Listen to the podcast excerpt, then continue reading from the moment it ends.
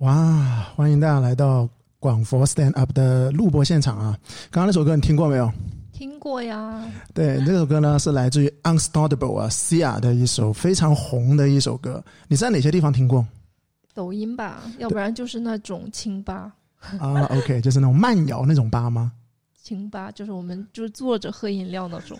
是的，今天呢是我们的一个普通话节目，所以呢依然是由老邝以及我们的 Jody 跟大家一起做这档节目的。那刚刚那首歌呢，其实是老邝找到的。那这首歌我经常听的呢，就是那种什么三分钟看电影啊，或者是一分钟短评一个电影那种视频剪切里面特别多，而且呢是那种激昂的音乐。就是很燃的，比如说呃，复仇者联盟啊，然后呃，美国队长，然后在那喊 assemble，对，一到高潮的时候就会放这个歌的高潮。那其实正好说回这个话题，因为短视频我们也是算是自媒体，也在做楼市的短视频。那针对这种影视的短评，其实是很大争议的。你知道是哪些方面？主要是侵犯了长视频的版权。对，没错，是侵犯了那个长视频的版权。最近腾讯啊、优酷啊、爱奇艺就是在跟呃抖音啊这种呃短视频的领域里面说电影在打这些官司。那我觉得除了一方面是这个侵犯版权，另外一方面它会让我们的用户养成一种习惯，就是那种很短呃，其实也是抖音的一种习惯，就是快餐式快餐式的文化啊。这种快餐式的文化，我以前我会我会真的花十二个小时去看《指环王》一二三部，啊，能够用一天的时间，然后啊，谁都不要打扰我，然后买好零食啊和水，坐在电电那个啊，当然我也没有去电影院看啊，我是在家看的啊。OK，但是你会发现这种快餐实际上我们真的不要说是一个半小时的电影，真的我现在五分钟可能我们都看不下去的了。是这样的，但是如果题材我非常喜欢的话，我还是会花两个小时去看的。嗯，比如说上一次那个什么搞笑一家人是吧？后来你上面说那个搞笑的韩剧，那个那个很多集的一百多集，我很喜欢看的。小时候，你就只要题材好，其实你还是觉得 OK。对，那种搞笑的他没办法剪辑出来，其实。所以这种快餐文化的老矿自己是不太喜欢的。那你可以看到我们广佛 Stand Up 这档节目，其实它就是一种反快餐。是的。啊，我们每一次发这个电台节目的时候呢，评论的第一条或者是说每一条评论都会说：“哎，你们能不能放文字版呢？”因为我们干货太多了，没法剪辑。对，这是一方面。另外一方面，我们这个节目呢，其实呢，也是我希望大家呢就能够慢慢听，因为文字版的话，你可能你扫一眼啊，你就跳跳着来看。现在大家的速览能力都是非常强的，但反而我是希望我们广佛三啊，你可以在干家务的时候，或者是你在开车的时候慢慢听。另外一方面，刚刚除了周底说到的，我们是一档干货的节目，其实我们也是个吹水聊天的一个节目来的，啊，听听歌呀这样子。所以，呃，anyway，那这是我们第一次挑了这个英文歌了。那这首歌呢，叫做《Unstoppable》，是我们送给大家的。好了，话不多说，进入我们的这个节目。有别于以往呢，我们先来聊一聊啊，对，说一下我们的关注的一个途径有哪一些啊？怎么样可以找到我们老矿讲买房呢？首先可以在公众号。搜索“老矿教买房”可以找到我们，嗯，然后微博也可以的，微博也是同步的。好，所以呢，大家其实大家呢在公众号那里搜索“老矿教买房”，就微信搜索“老矿教买房”是能够找到我们。我们除了有音频节目，我们也有视频节目，同时我们更多的是文字类的节目的。音频只是我们七天里面每天更新的其中之一，七分之一。好，那么我们首先。进入一个环节是我们新加的一个环节，叫“温故而知新”，什么意思呢？就是在上一期节目里面，我们发布出来之后呢，是有很多有意思的一些评论。那么，我们就先来回顾一下，看有哪一些有意思的评论。九弟，你来说。嗯，我先说一个简单的吧，就是第一条，鼓励我们的干货满满、精良制作，是来自 ZY 这位粉丝的。然后还有一位呢，叫 Stott 教授。他说：“呃，三百到三百五十万预算呢，本来是在二零二零年想好好买一套，但是遇到呢价格狂飙，后来二零二零年底选择观望。到了现在呢，心里想了三个字：何必呢？以后可能会选择躺平，让自己过得精彩，不枉此生。但是这个人呢，我觉得他是拉仇恨的，因为为什么呢？他刚刚提到他是对三百这个没什么好买的。”但是其实我就说啊，你不要躺平啦，你对房价可以躺平，但你的人生不要躺平。他反而说，其实他的躺平是因为他们家已经有很多房了，嗯，然后自己这一套房子的话呢，怎么也下不了手。我就说，我操，你真是拉仇恨啊！凡尔就是赛嘛，是一个凡尔赛，非常凡尔赛的。而我我这边也看到啊，有一个网友的一个评论，就是对那个天悦江湾的，他其实也是说到了天悦江湾的这个总价打卖不到一个一千万的一个总价，因为上一期周迪也说过，印象深刻的三个楼盘是天悦江湾。对，你来读一读那位网友的名字，哦他怎么读的？是 Bobo。Bobo 说，天悦江湾的千万价位和地段不符，周围很荒凉。然后老邝也在下面说了，说有同感，不过能卖出去证明市场的认可。然后 Bobo 又说，还得考虑买入之后五年后好不好卖出，涨幅比其他板块表现如何。嗯，没错。那新房其实现在不止五年了。波波刚刚提到的五年呢，是它可以上市交易，因为新房两年交楼，一年出房产证，两年之后才能卖。现在基本上你要免掉那个增值税，都要去到拉到证之后五年的一个时间，是个非常长周期的。同时，我还最后看到了一个有意思的，就是对塞拉维的一个点评我也看到了，啊，因为他的评论呢是回应我在上一期节目里面说过，塞拉维是让我印象深刻的其中一个楼盘。他的原文是什么样子？他说：“呃，这是叫杰的粉丝说，我也是被塞拉维的一期屏蔽蒙蔽了好长一段时间。小区里面几期真的大不一样。是，所以呢，在这三条评论呢，是我们精选出来的这三条评论。那这三位小伙伴呢，如果听到我们的节目的话呢，请跟我们的工作人员联系，就是你能够看到这个二维码，就跟他扫描、扫码、扫码跟他联系就可以的了。因为我们会有一份小小的礼物送给你，是什么礼物呢？就是我们的买房咨询面对面服务。对你如果没有的话呢，送给你的朋友也是可以的。但无论如何，请跟我们联系，拉到这张中呃拉到这张服务奖券，好吧？OK，那么第二第第二趴就进入我们正式的正文内容了。首先就是个读 email 的环节。那读 email 的话，依然要说一下我们的提问邮箱是多少。好，现在说一下我们的邮箱是 TikTok 二零二一 at 一六三点 com。Take 是 t a k e E，Talk 是 T A L K。TikTok 二零二一 at 一六三点 com，请大家熟记哦。OK，那这一篇今天是普通话，那是由 Jody 来读出这一封邮件。发件时间是什么时候？其实是去年了，是去年大概下半年的时候，所以说和现在的可能可能是结果又不太一样了。那我现在先读第一封。两位主持人，你们好，我在微博上关注了本栏目，觉得你们对广州楼市分析的很专业，就关注了。本人男，三十岁，已婚，暂无小孩，正在和爱人备孕。我在北京生活了十年，因工作调动原因，二零二一年来广州生活发展。本人在北京东四环有一套七十六平方的两居住宅，但是不打算卖。我准备在广州购买一套住宅，爱人拥有广州房票。我对这套房子的需求是一改善居住环境，因为在北京的小区属于经济适用房，环境和物业都一般。希望这套呢小区环境、绿化和物业都要好。二买个三房，以备小孩的降临，大小在九十五到一百二十方之间。三房子最好带个广州市中等水平的小学学位。四周边交通及生活配套方便。我和爱人呢，一个人是开车，一个人是地铁，暂时不不需要考虑我俩的办公地点。五房屋总价含交易税费控制在五百五十万以内。请问，请问二位主持人，我该在广州的哪个地区、什么板块买？本人对广州不是很理了解，求推荐楼盘，嗯，一手、二手均可。嗯，好，OK。那其实我先来解答啊，这位小伙伴呢，他在北京的房子是在四环。那我首先想讲两个字，就是牛逼啊！哇，北京的房子之前我就在东四环那边啊，房价大概多少钱？租金大概多少钱？我我那个时候哦，那个时候房价好像是六万，其实不是很高，因为是好几几年前，前？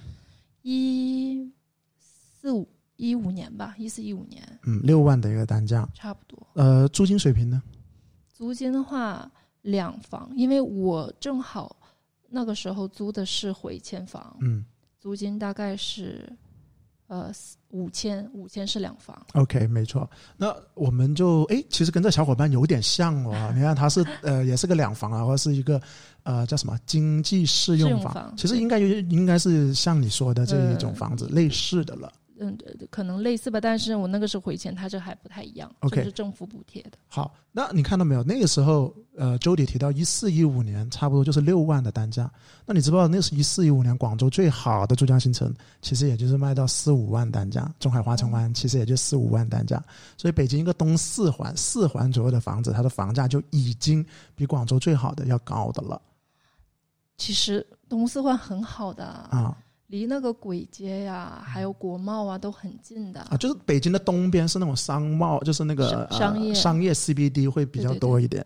但是其实北京的核心依然是二环啦，对不对？那肯定呀，嗯，所以其实，但是呢，呃，我们跟广州跟北京呢有一点点像的是什么呢？就是我们依然是以一个核心，然后往周边那样子摊大饼的发展。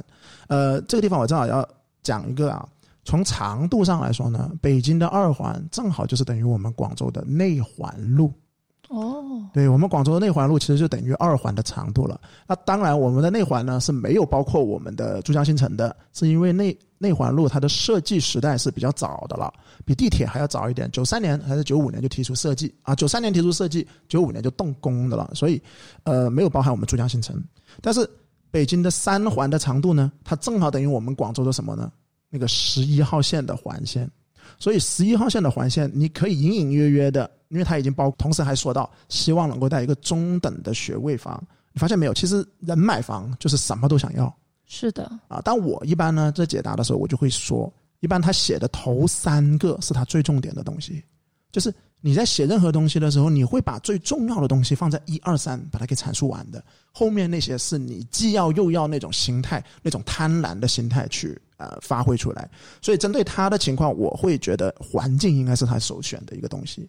因为从房价的资产保值啊，或者是增值上来说，广州任何一套房子，它五百五十万，你买的再损再牛，都不如它北京的房子。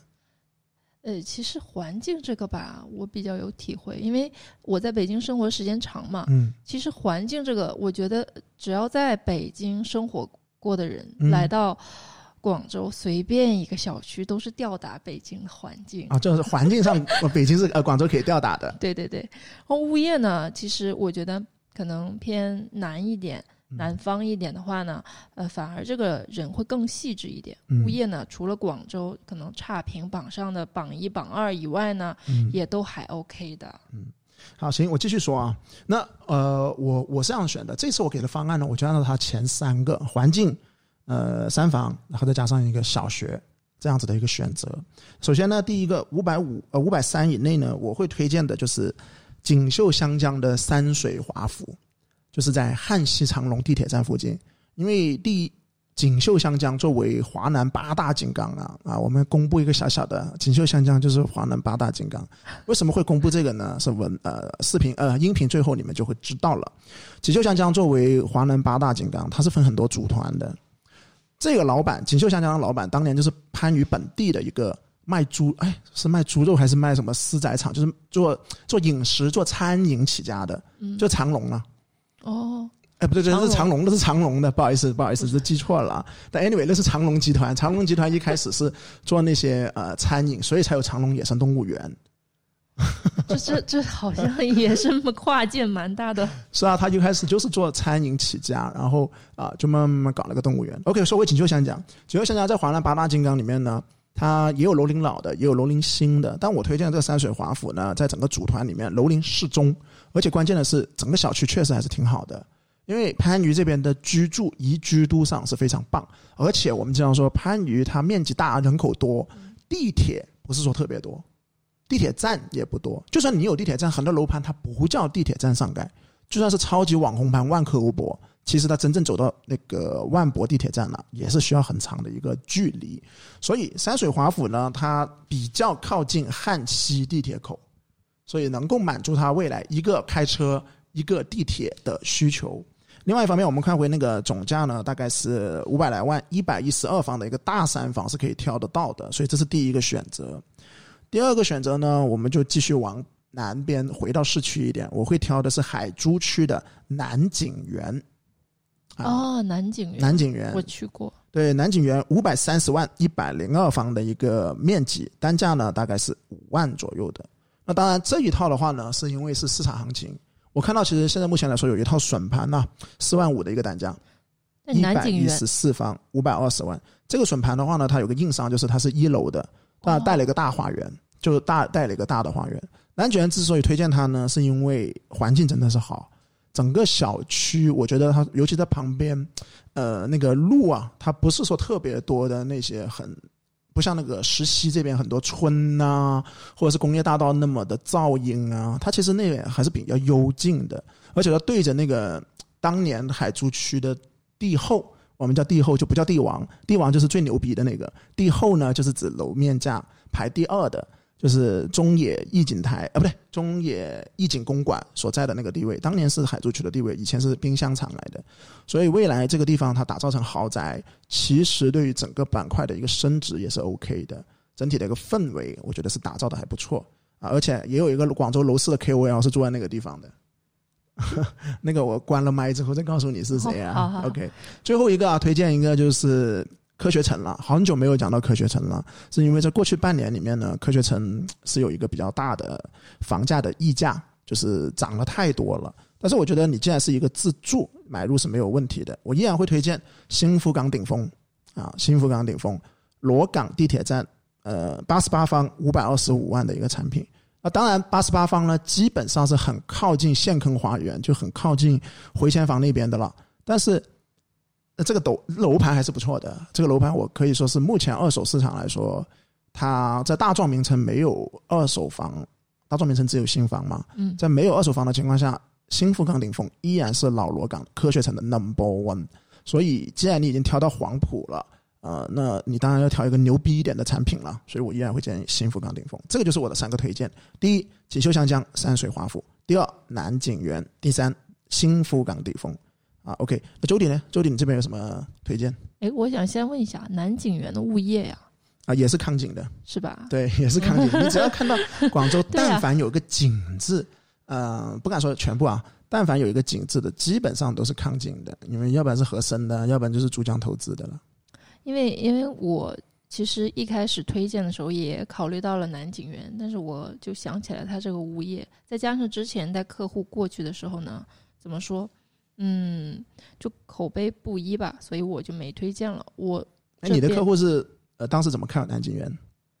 呃，当时他是看两房，嗯哼，看两房，然后上车是一个互联网公司的优质的小姐姐，嗯她呢就嗯个人原因吧，他可能喜欢那种比较安静一点的，但是南景园这种大盘呢，他就呃人气很旺，所以说他不是很喜欢，再加上物业当时好像路面上有一点点水，所以他就对这个。再加上这个物业就是口碑黑榜，对对对，口碑在外嘛，就知名度还蛮高的，所以一点点的事情就让人会觉得联想起来之前的事情，所以他就，呃，可能所以说平时这个口碑啊、营销都要做一做的。嗯我这边呢就推荐的就不是很多，我我推荐的是宜兴花园，嗯是在梅花园板块。首先这个盘呢，它的学位是不错的。因为，嗯，可能从北京过来的话，他对学位的重视度会高一点，所以宜兴花园读的是京西小学，是在白云区，呃，怎么说？是，number one 呢、公立目前是 number one。因为我不太，我不太敢用这种 number one 啊这种。没事，我们的节目很 casual 的，你看我都直接讲出口都没有问题的啊。哦，所以反正他的小学是不错的，然后再加上他离地铁又很近，而且它虽然在白云，但是它离天河区距离也也也也是 OK 的，所以比较推荐它。嗯不过呢，这嗯这个预算只能买到的是一期九十多方的三房，就小三房吧，一期是不是那个路的北边那几期啊？路的北边。就是那单独那几栋反正就最临马路的那那那啊，OK，嗯好，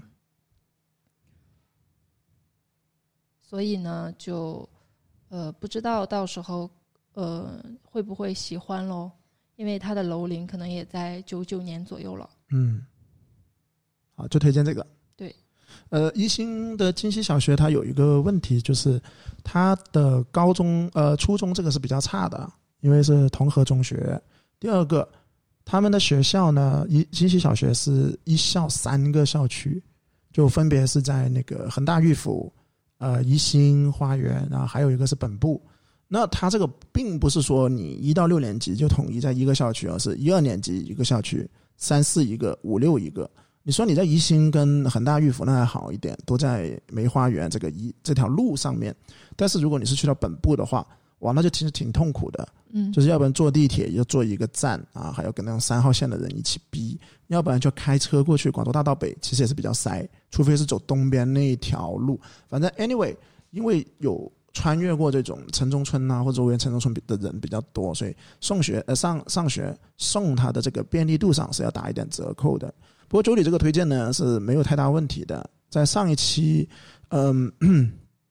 令让人印象深刻的三个楼盘，应该我也是说到了云山西景那边啊，云山西景也是属于在宜兴的旁边，所以整个这个板块还是 OK 的。好了，那么这个呢，以上呢就是我们对于这一封邮件的一个解答，希望能够帮助到这位来自于北京的客户，他不知道他买了没有啊？但如果是五百五十万，又像这位客户一样有相应需求的话，可以重点关注我们刚刚提到的这些楼盘。好，那再强调一下我们的邮箱是多少啊？TikTok 二零二一 at 一六三点 com，Take T A K E Talk T A L K TikTok 二零二一 at 一六三点 com，嗯请大家熟记。对，目前呢依然是有六封未读邮件的，所以如果你的回答比较紧迫的话呢，那么建议你就不需要寄邮件了，直接就找我们付费咨询，那个效率会更高。好，那我们第二期，呃我们第二个环节，呃，第三个环节了，就是今天的互动话题。今天的互动话题是什么？二零二一下半年应该买新房还是买二手呢？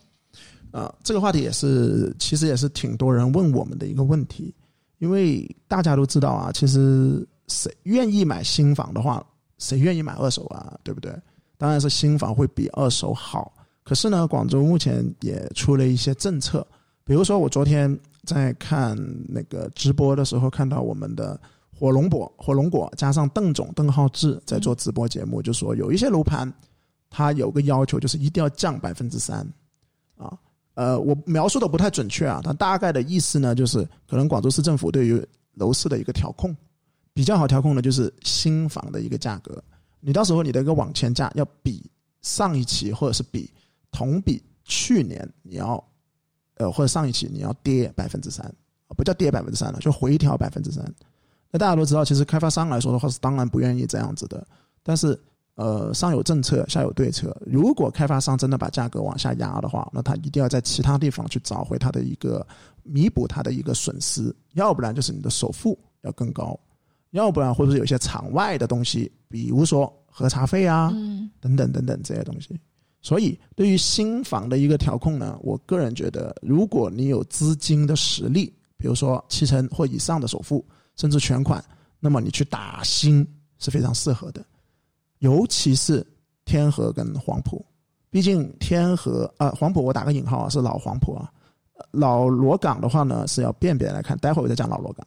因为天河其实目前的新盘不多的，来来回回就是天河智谷那边，广氮也好，或者是奥体那边，奥体新城，你会发现这些的新房，你只要买到，基本上都是赚到的，能够抢到就行。当然，我们也看到有一些，呃，市面上有一些不知道什么途径的人呐、就主动找到我，就是说老邝，哎，其实我有一个抢票、抢号的那种软件，啊，大概多少多少钱？你可以帮你的客户搞一套啊，三到五万、五到八万，根据不同的难易度，可以帮你的客户抢。你要不要帮我推广，一起赚钱？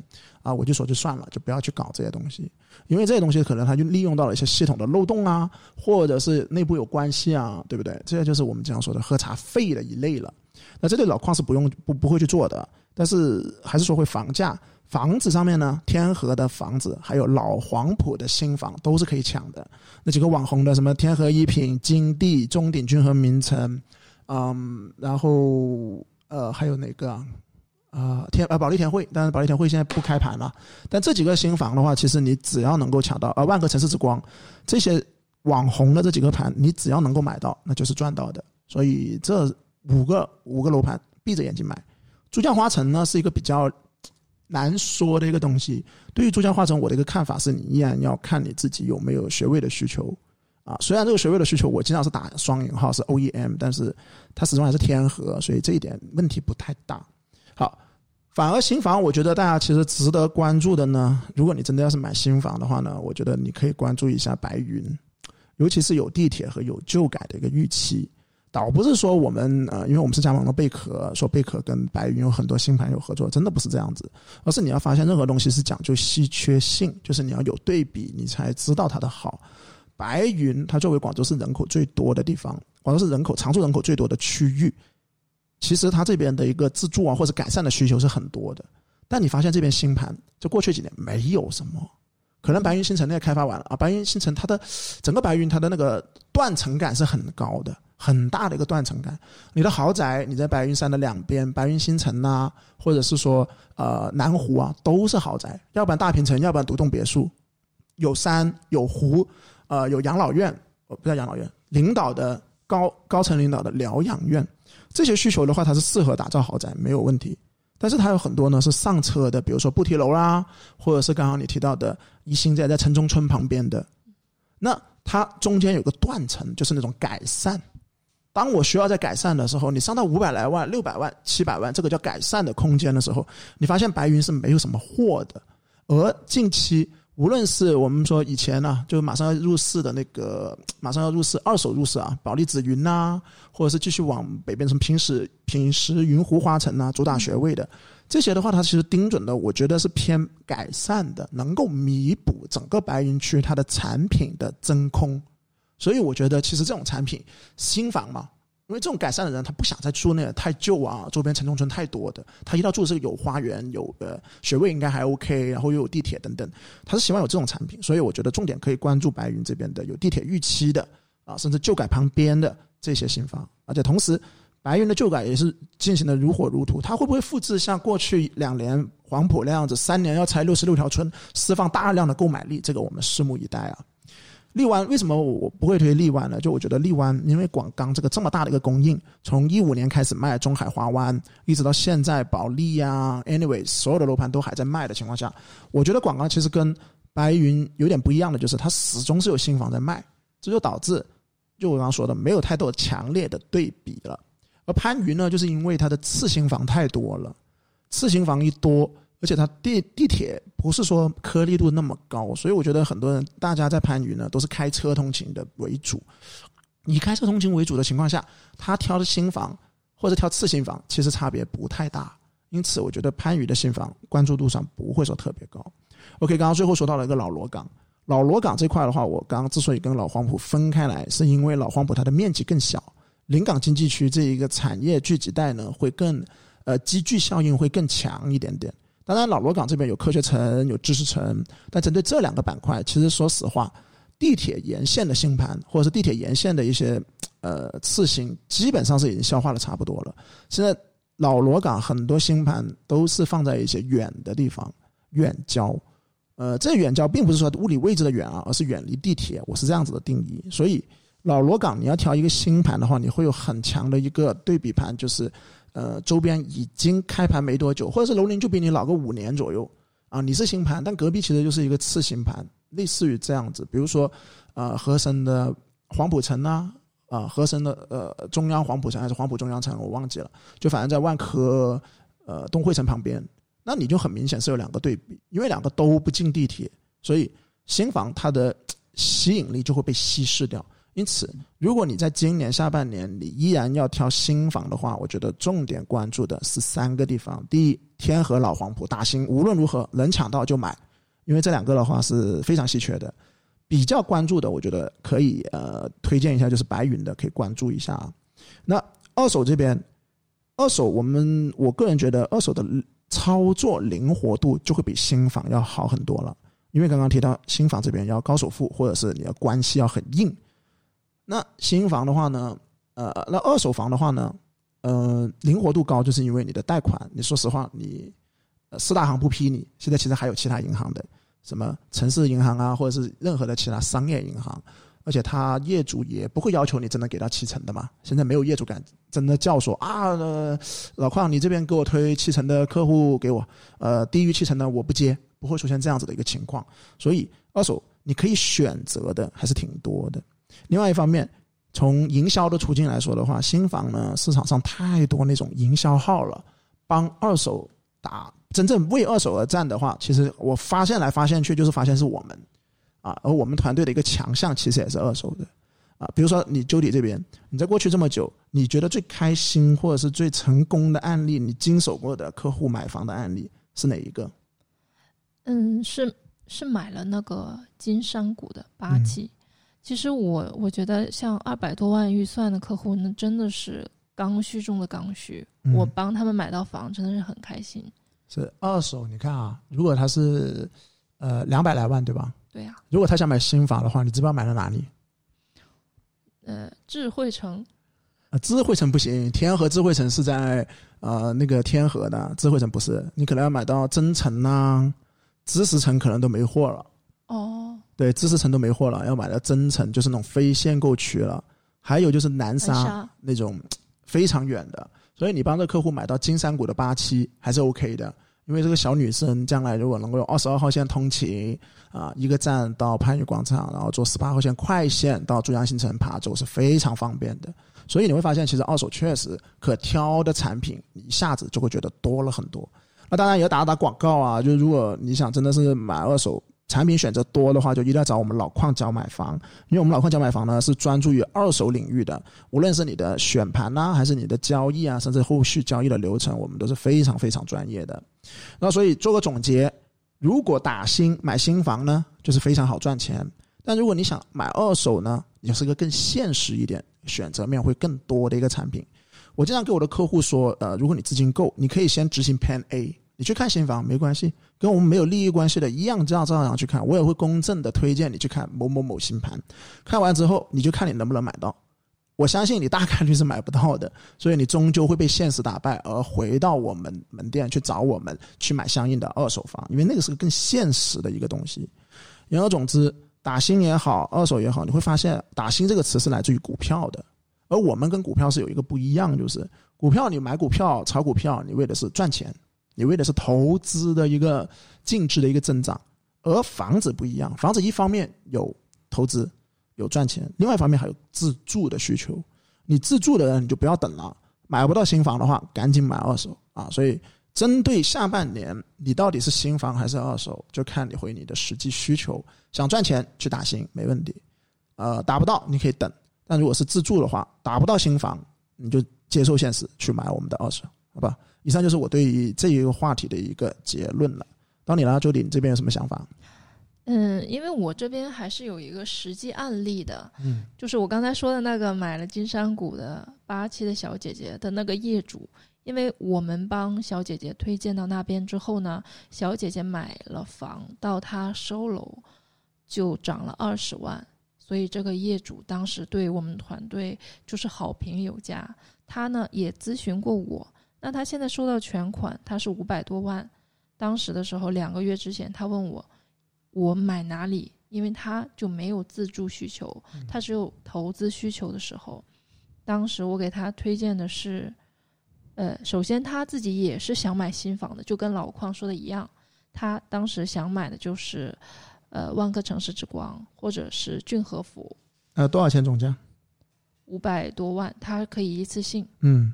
呃，因为我了解到万科城市之光那边还是比较喜欢一次性的客户的，嗯，但是呢，当时他就问我二手有没有推荐，我给他推荐的是金融城覆盖的呃阳光假日园，嗯，当时那边一次性的话正好有笋盘可以让他购入的，呃，不过呢，最后他呃。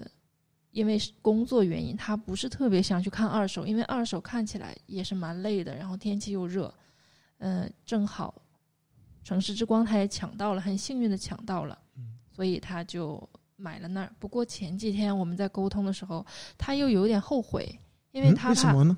因为他他就是因为新房一直在限价，他害怕自己站岗太久，因为他毕竟是纯投嘛。嗯嗯，纯投资，OK，你讲完没有？讲完了，你说吧。呃，我补充一下啊，其实这个小伙伴他这个决策，我觉得是没有太多错误的点。他网签了没有先？嗯，这个这个我就没有再去问了。对，因为他提到的限价这个东西呢，其实针对的是开发商跟呃购房者在买房的时候去做的这一个限价，是为了应付啊，就是刚刚提到的政府的调控的一些手段来的。但是它是作为纯投资，大家一定要记得啊，纯投资你买入的是成本，你将来卖出的才是你的收益。那限价这个东西，目前开发商只是限一手而已，那没有去限二手。未来等到他这套房子收楼，然后拉证，然后五年之后再卖出，那个我觉得都是七八年之后的事情了。七八年之后到底会不会限价，二手会不会限价，这个我觉得有点杞人忧天，有一点杞人忧天。但这个楼盘的话呢，板块上和品质上，我觉得品质不好说啊，因为万科的产品，对吧？这个呃建筑质量不好说，但是板块上是没有问题的啊，所以我觉得还是 OK 的。它这个是个正确正确的一个选择啊。那那那也是因为它的资质好，有一个五百万的一个首付，呃，不是一个五百万的全款是能够直接拉下来。那这种情况下，开发商是最喜欢的了，是的，所以会让他先提前去挑。他是这样，他当时抢的时候没有抢到，嗯 但是呢，因为他是一次性的客户，嗯所以销售呢就优主动先打电话。对补漏的时候补到的，就更加的感觉很幸运。嗯，OK，好，那这个话题的话，其实就我们两位呢，分别针对这个话题给到了自己的一个看法了。那 OK，那我们进入第四 part 了，就依然是解答邮件，因为目前呢，我们依然在解答广佛 Stand Up 过往积压的邮件，所以你会发现发件时间是比较早的。我们新的邮箱呢，呃，我们未读邮件目前是六封，也就是说，读完这一封之后还有六封，我们还需要三周的时间去每周解答两封，去缓解、解决过去这半年大家积压的邮件。那你要发到新的邮箱，你要提问的话呢，可以发到 TikTok 二零二幺 at 幺六三 dot com，Take T A K E Talk T A L K 二零二一 at 幺六三点 com。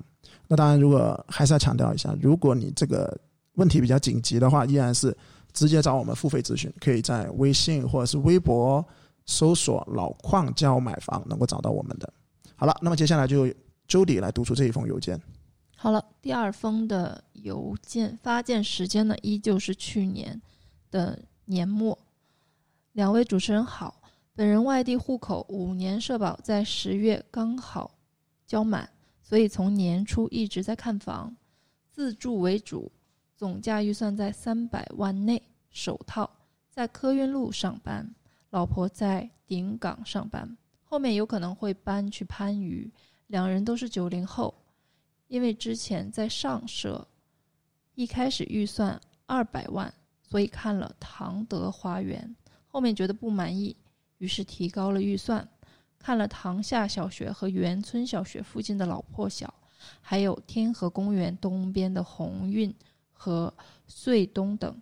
后面看了车陂和东圃，因为小孩明年出生，所以想看学位好一点的。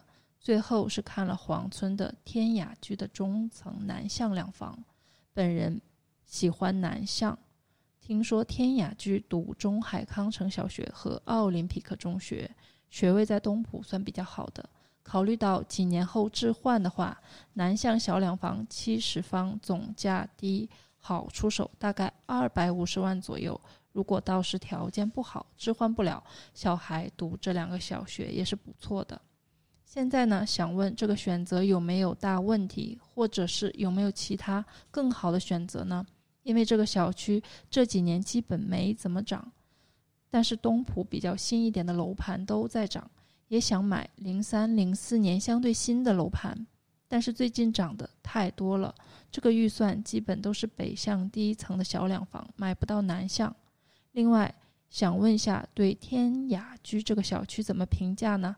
优缺点或者是后面有没有利好呢？谢谢。OK，这个小伙伴首先他呃对我们的信任感是很强的，因为他也提到他之前看过的一些楼盘。那我想先点评一下唐德花园呢、唐德花园知不知道在哪里？知道在大堂那边吗？不是不是，那个是聚德花园。哦，对，哎，正好其实我也要提的，无论是聚德花园也好，唐德它是在塘下那边的，塘下呃塘下还是塘东啊，我不太记得了，就是在郡景的北边那个城中村，然后再往北走，然后靠近广元之间。这两个楼盘的话呢，它其实在广州是有很有历史的，它都是广州的一个经济适用房。在去年我在点评唐德花园的时候呢，我就说，虽然板块是很好的，但是这个楼盘的产品是有很大的问题，因为是经济适用房，就导致，呃，里面的人其实住起来，我形容四个字就是眼中无光，就眼神里面都是很躺平啊，就是不想去努力啊，安于现状啊那种感觉。当然，另外一方面呢，它那边的保养是比较差的，因为经济适用房嘛，你不可能像那种物业公司这种这么呃高的一个数值。整体上来说，保养是非常差。那 OK，那呃不挑它是正确的，因为如果挑它的话，你将来出手是非常困难的。这个楼盘它未来的接盘侠都是那种低购买力的刚需，三百万这个总价是刚刚开始我们做自媒体的时候最多小伙伴提问的一个总价范围。针对这个总价范围的话呢，往往我们说它是属于一种上车的刚需，上车的刚需。所以呃，第一个你刚刚他其实主要问我们的是天丽居这个楼盘感觉怎么样，对不对？对的，东浦啊，东浦它的优点，我觉得呃板块上来说的话，首先它是一个呃在广州第二 CBD 啦，或者是说金融城啊，然后鱼珠啊夹着的这个地方，板块上是很 OK 的。第二，它这个硬伤确实就是它的一个教育，因为这边的小学，前进小学也好，其他小学也好，都是一种村小，很多村民的小孩在一起。而中海康城加奥林匹克中学这一个整个的配套，虽然不是一个省一级，但是矮子里面挑高个，你会发现在东浦确实像一个王炸一般的组合。啊、东浦另外一个还不错的，其实叫旭景，旭景小学，旭景小学也是不错的，这两个都 OK。所以你选择中海康城小学的田里居是没有太大问题的。那缺点的话呢，当然就你肯定不能跟那网红盘比啦，像什么美林美林湖畔啊、英才美居啊这种网红盘你是比不了的。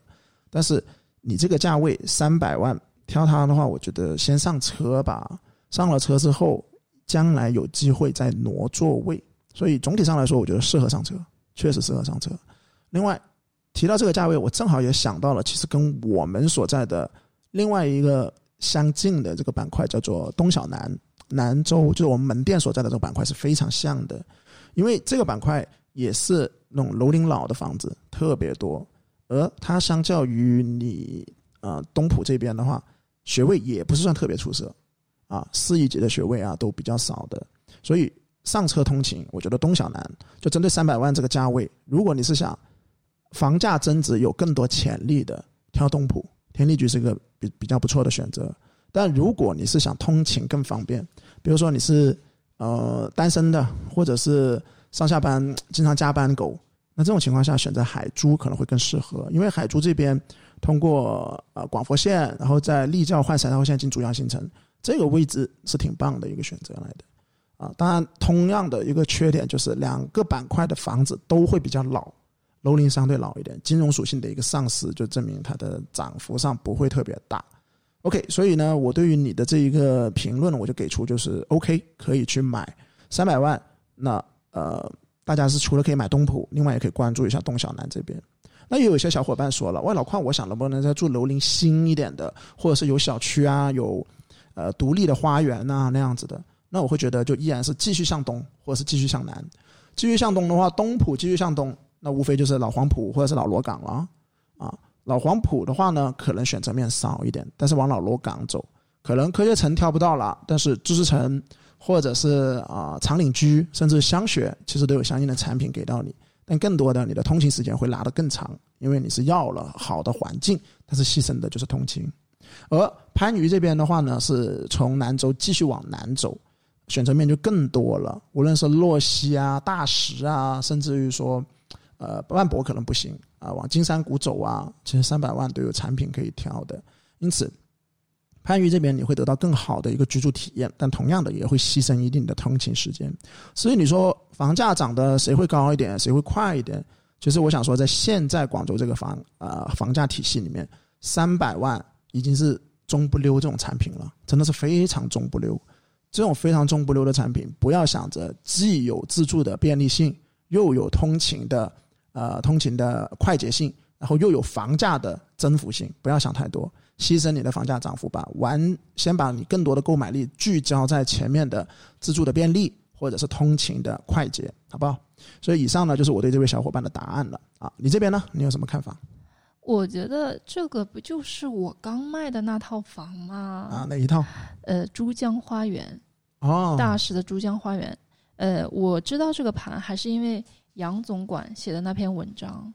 他写了一篇二百到三百万的选筹嘛，嗯，就提到了这个盘，然后我正好有一个，呃，也是刚需上车的客户，我就带他去看了这边，因为有十八号线的预期，所以说，嗯，就上班还是蛮方便的，再加上这边的话呢，三百万内的预算就能买到主套的三房。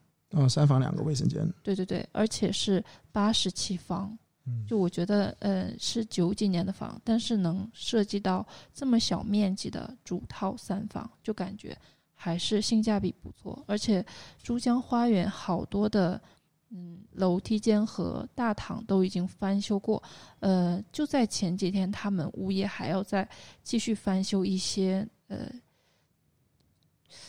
花园之类，这个具体就是因为还在讨论中，就没必要有过多的参考性。总之就是还是会在不断的翻新，而且据业主说，呃，楼的质量还是不错的，学位也不错。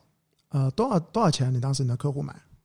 这个客户是呃是二百七十多。嗯嗯，多少面积？八十七。我八十七做到三房两个卫生间。对哦。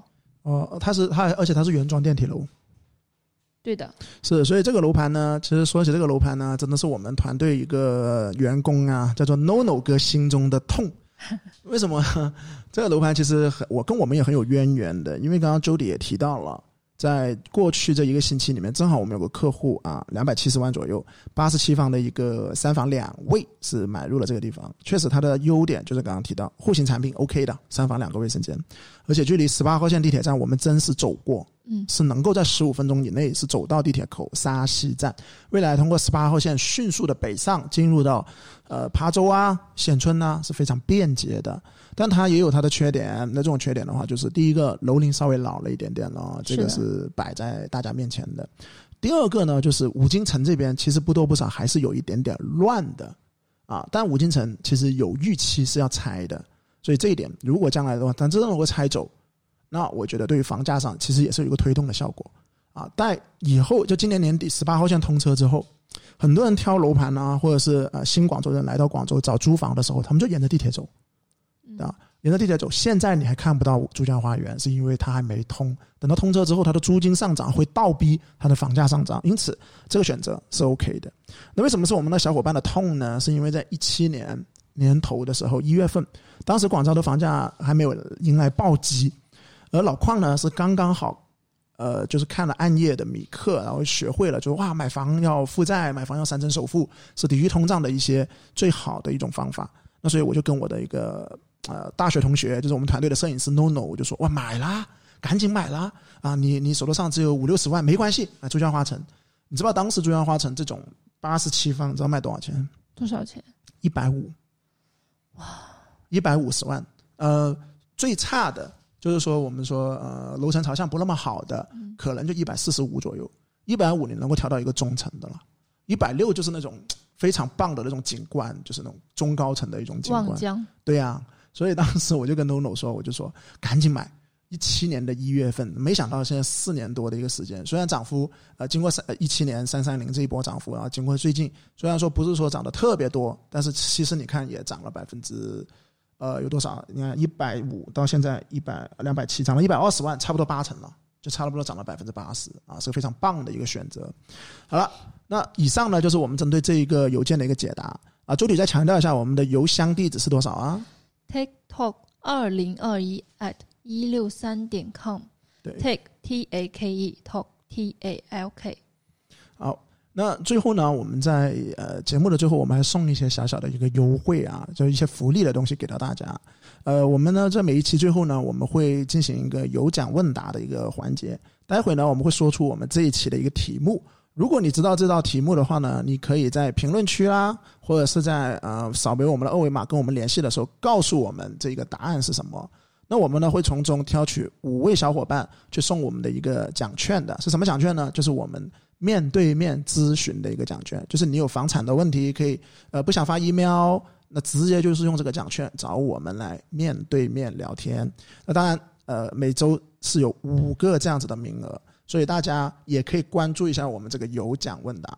那好，那 Judy 你来说一下这一期的问题是什么？好了，这期的问题呢就是华南八大金刚分别是谁？对，八大金刚。其实老邝刚才已经说出来一个啦。对，其实我刚刚已经说了一个八大金刚了。另外七个是哪七个？如果你能够准确的回答出这个问题，可以在评论区告诉我们，或者直接扫描二维码跟我们联系。那我们会优先吧，取五位小伙伴最快回答的五位小伙伴，送出我们的呃抽我们的一个奖券，就是免费的面对面。OK，那本期节目呢就差不多了。周底对于这期节目有什么想法？想法就是，我觉得老矿的知识体系还真的是让我啊，虽然我之前也知道，不过还是让我觉得啊，六六六。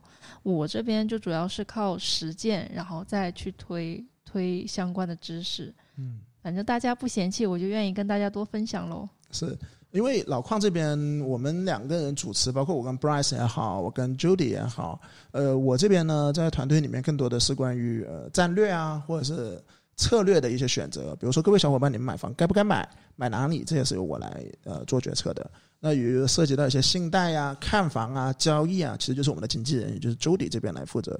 所以 Judy 呢，更多的是从实操的层面，因为我们经常说，一档节目也好，或者是一次买房的体验也好，既要有理论知识。也要有实操。那么，Jody、Bryce 他们弥补的就是老邝在实操层面的一些不足啊，好吧？那好，那本期节目呢就到此为止了。欢迎大家呢在下一周的同样的时间收听我们粤语版的广佛 Stand Up。我们下期再见，拜拜，拜拜。